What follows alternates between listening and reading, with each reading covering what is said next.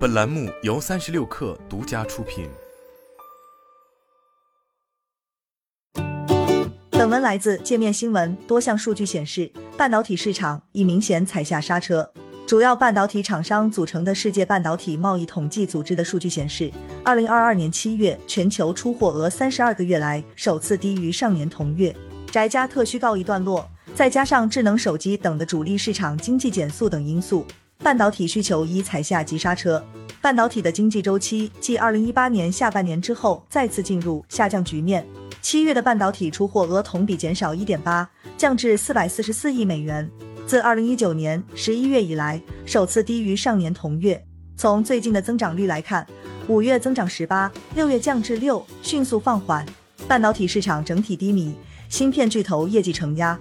全球前十五家半导体供应商，二零二二年第二季度的收入与整体市场结果相符，总体较二零二二年第一季度下降百分之一。其中各公司的业绩喜忧参半。英伟达二财季业绩未及预期。英伟达 CFO Colette Kress 在财报电话会上坦言，公司经历了一个充满挑战的季度，实际经营情况和此前的预期存在差距，这主要是受游戏业务疲软的影响。他表示，全球宏观经济逆风。导致消费需求急剧放缓，外加英伟达需要为新产品的上市做准备，公司与合作伙伴对渠道中的定价进行了调整。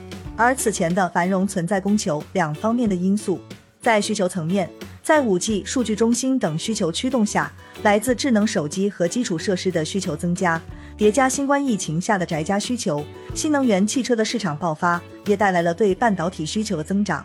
不过，在二零二二年上半年。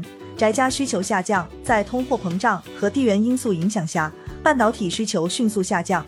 半导体卖方市场的环境正在改变，尤其是存储器领域。以存储器巨头三星为例，三星表示，出于地缘政治及对全球通胀的担心，手机、个人电脑等消费电子陷入萎缩，导致存储器业务营收不及预期。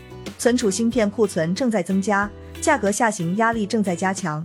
半导体行业调研公司吉邦咨询预计，供应商竞价扩大跌幅已去化库存，预估第四季 NAND Flash 产品价格跌幅十五至百分之二十，第四季 DRAM 价格跌幅扩大至十三至百分之十八。库存压力增大，也影响半导体企业设备投资计划。英特尔的二零二二年设备投资比此前计划减少十五。美光首席财务官 Murphy 表示，可能会减少芯片制造前工序用制造设备的投资。韩国 SK 海力士称。